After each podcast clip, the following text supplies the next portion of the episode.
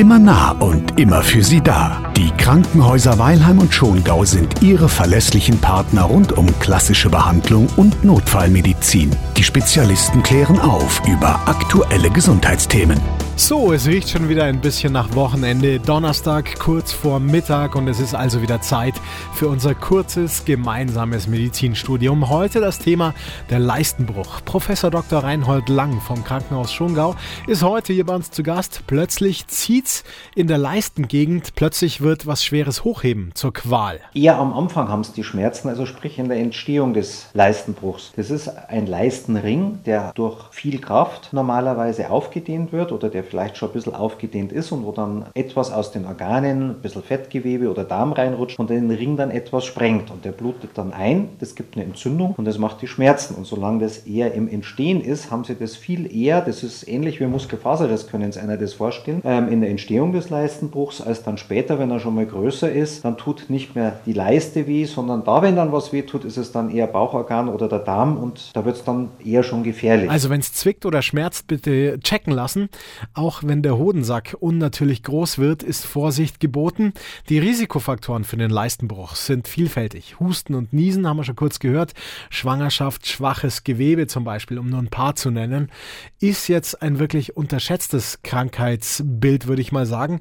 Oft kommen die Patientinnen und Patienten sehr spät zu Ihnen, oder? Also entweder, weil es halt wirklich weh tut und den Menschen oder den Patienten stört, oder das andere ist, wenn man merkt, dass man da so eine Beule unten hat, die immer größer wird. Weil äh, immer größer werden heißt, es drückt immer mehr von dem Bauchpaket in diesen Bruch rein und das macht natürlich den Bruch zum einen immer ein bisschen weiter auf und größer und schwerer zu versorgen für den Chirurgen. Und schwerer versorgen heißt, es hält halt dann vielleicht hinterher auch nicht so gut. Das ist das eine und das andere ist, der Darm kann das Heimrecht verlieren. Also ich hatte in meinem Leben insgesamt fünf Patienten, da war der komplette Dünndarm in den Hodensack gerutscht. Das war dann wie ein Medizinball. Ja, das klingt schon beim Zuhören richtig unangenehm und ich kann mir vorstellen, dass sowas nicht ganz ungefährlich ist. Also wenn zum Beispiel der Darm wohin rutscht, wo er eigentlich überhaupt nicht hingehört. Die entscheidende Frage, Herr Professor Lang, wie gehen Sie daran? Sie haben da einen Bindegewebring, der ist aufgesprengt und der bleibt so, wie er ist und geht nicht mehr zurück und wird nicht mehr kleiner. Also es verheilt nicht von allein. Dann gibt es eben die zwei Möglichkeiten, dass man es aufschneidet und die Strukturen wieder zusammennäht,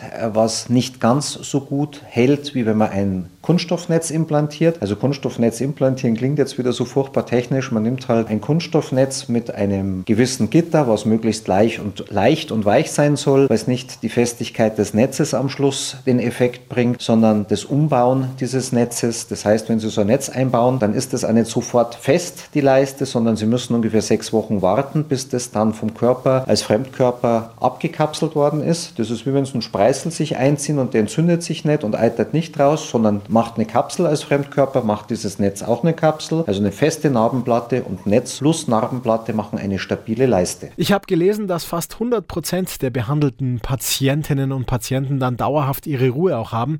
Wie schaut das jetzt konkret bei der Operation aus? Entweder Sie machen es drei kleine Schnitte, drei Schnitte mit einem Zentimeter. Das mache ich zum Beispiel gern, wenn ich den Verdacht habe, dass beide Leisten am Bruch haben. Das ist dann mit der Schlüssellochtechnik, wird der Bauch wieder mit Gas aufgeblasen. Der Patient wird dann in Kopftieflage gebracht, damit der Dünndarm Dünndarm aus dem Beckenbereich Richtung Oberbauch rutscht, damit ich einfach Platz habe und viel sehe. Und dann kann man auch beide Leisten anschauen. Und ähm, wenn ich den Verdacht habe, dass es beide Leisten sind, dann mache ich halt über die drei 1 cm Schnitte beide Leisten. Und das ist sehr, sehr ähm, schmerzarm für die Patienten, weil ansonsten hat man halt als Alternative, wenn man es offen operiert, in jeder Leiste einen 5 bis 7 cm langen Schnitt. Sie müssen, wenn Sie von außen operieren, viel mehr Gewebe eröffnen und aufmachen und haben viel mehr Nervenschmerz als bei der Laparoskopie eben. Deswegen bin ich so ein Freund von der Laparoskopie, also der Schlüssellochtechnik. Schlüssellochtechnik, minimalinvasiv, das klingt schon mal gut, aber ich könnte mir vorstellen, dass, wenn man schon ein bisschen älter ist vielleicht und schon einige OPs hinter sich hat, es dann auch für Sie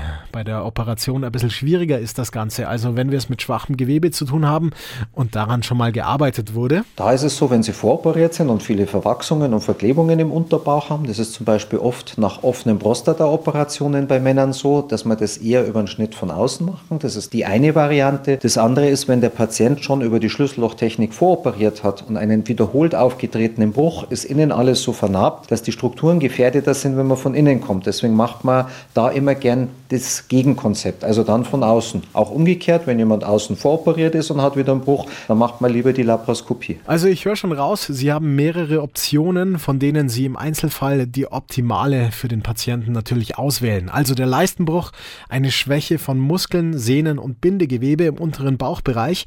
Risikofaktoren hatten wir vorhin schon kurz, aber was wir nicht übersehen wollen, ist auch eine gewisse erbliche Disposition. Da sind es halt eher die Männer, die wahnsinnig viel schwer heben oder wo halt die Papas auch schon Leistenbrüche hatten. Also es ist schon also ein bisschen vererbt. Weiß auch nicht warum, aber es ist so, also viele von meinen Patienten, die ich dann frage, und da hat der Papa auch einen Leistenbruch gehabt, ja, ja, der war auch schon da. Dankeschön, Professor Dr. Reinhold Lang vom Krankenhaus Schungau. Heute unser Thema der Leistenbruch.